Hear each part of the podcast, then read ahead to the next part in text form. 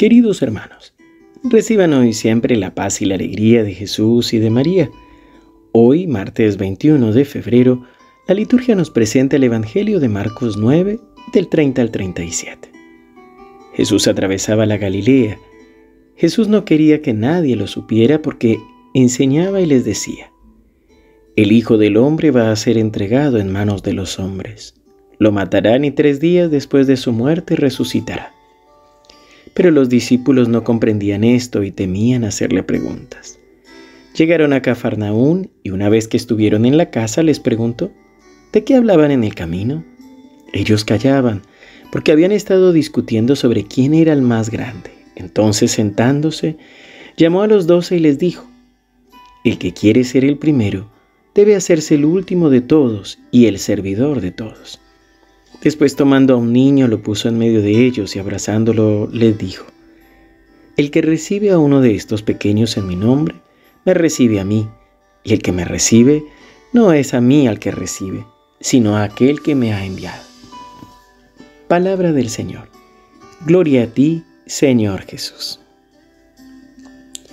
Estamos con este Evangelio terminando el tiempo ordinario. Mañana empezaremos el tiempo de Cuaresma con el miércoles de ceniza. Pero la liturgia nos quiere ya guiar y anticipar un poco lo que vamos a prepararnos a celebrar. Y por eso en el Evangelio de Marcos durante estas semanas nos ha traído con el camino que Jesús ha ido haciendo con sus discípulos. Y entonces nos llega hasta este momento en el que Jesús vuelve a contar lo que va a vivir.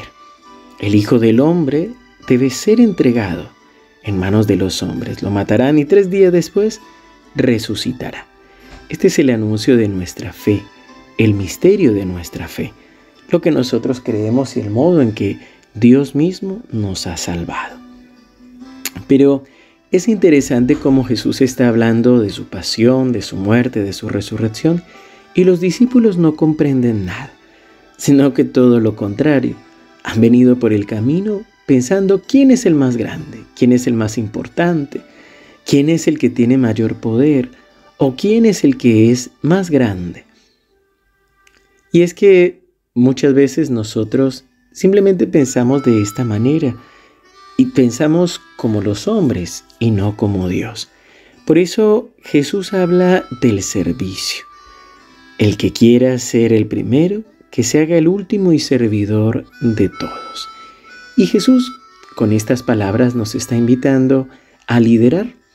Es decir, en general, en otro evangelio Jesús también va a decir que los líderes del mundo pisotean a los demás y se aprovechan pero que no debe ser así entre nosotros, porque el que quiere ser el primero que se haga el último. Y es que en cada uno de estos cargos o de estos ministerios, quien lidera una coordinación, un sacerdote, quien guía al pueblo, tiene que entender que su puesto, su lugar es de servicio.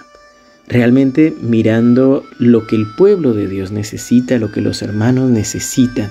Por eso dice Jesús que sea el servidor de todos. Y por eso también va a tomar al niño y les va a decir, el que recibe a uno de estos pequeños me recibe a mí, y el que me recibe a mí recibe al que me ha enviado. Pues cada uno de nuestros hermanos, de aquellas personas que se acercan a la iglesia, son esos pequeños. Cuando tomamos un rol de coordinación, de liderazgo, el Señor nos está encargando almas y precisamente se trata no de abusar de los demás, ni aprovecharse para nuestra comodidad, sino de buscar la salvación de esas almas y luchar por esas almas. Recuerdo que cuando me ordené diácono, el obispo, señor Alejandro Giorgi, me miró muy seriamente a los ojos, con mucha dulzura, pero con mucha firmeza, me dijo, Diego, a partir de este momento tú no subes un escalón, sino que bajas un escalón, porque te ordenas diácono para servir al pueblo de Dios, para servir a tus hermanos. Y es precisamente como Jesús entiende este servicio, esta ayuda, poder trabajar de la mejor manera por nuestros hermanos, por su salvación y sirviéndolo a Él, escuchando la voz de Dios. Por eso, si es lo que Jesús hace como Hijo de Dios, cada uno de nosotros estamos llamados a imitarlo en esta entrega. Te invito a que le pidamos esta gracia. Padre bueno, Padre Dios, queremos alabarte y bendecirte por tu Hijo Jesucristo. Gracias Señor porque hoy nos llamas a seguir su ejemplo, porque hoy nos llamas al servicio para poder ayudar a nuestros hermanos. Hoy Señor tú nos llamas a buscar lo mejor para todos. Hoy te entregamos nuestras manos para servir a nuestros hermanos.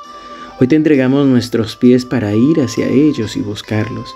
Hoy te entregamos nuestros labios para hablar en tu nombre. Te entregamos nuestro corazón para amar en tu nombre. Hoy, Señor, te entregamos nuestros oídos para escucharlos en tu nombre. Bendícenos, Señor. Derrama sobre nosotros una nueva unción, que podamos glorificarte, que podamos bendecirte, que podamos, Señor, servirte en nuestros hermanos y que podamos servirte como tú quieres ser servido. Danos un corazón dócil a tus inspiraciones y una voluntad firme para hacer tu santísima voluntad. En el nombre del Padre, y del Hijo, y del Espíritu Santo. Amén. Queridos hermanos, que el Señor los siga bendiciendo. Les recuerdo, mañana tendremos a las 19 horas la adoración al Santísimo Sacramento, pidiendo al Señor un vivir una cuaresma distinta, que realmente podamos hacer este camino de santidad. También te recuerdo que el lunes, miércoles y viernes estaremos publicando pequeños videos para acompañar esta cuaresma. Y también que este fin de semana estaremos con el Padre Gustavo en Costa Rica. Viernes, sábado y domingo, distintas actividades. Te invitamos a visitar nuestras páginas web y redes sociales Comunidad Evangelizadora Mensajeros de la Paz, SEM, para que puedas conocer dónde vamos a estar. Unidos en oración y feliz inicio de Cuaresma.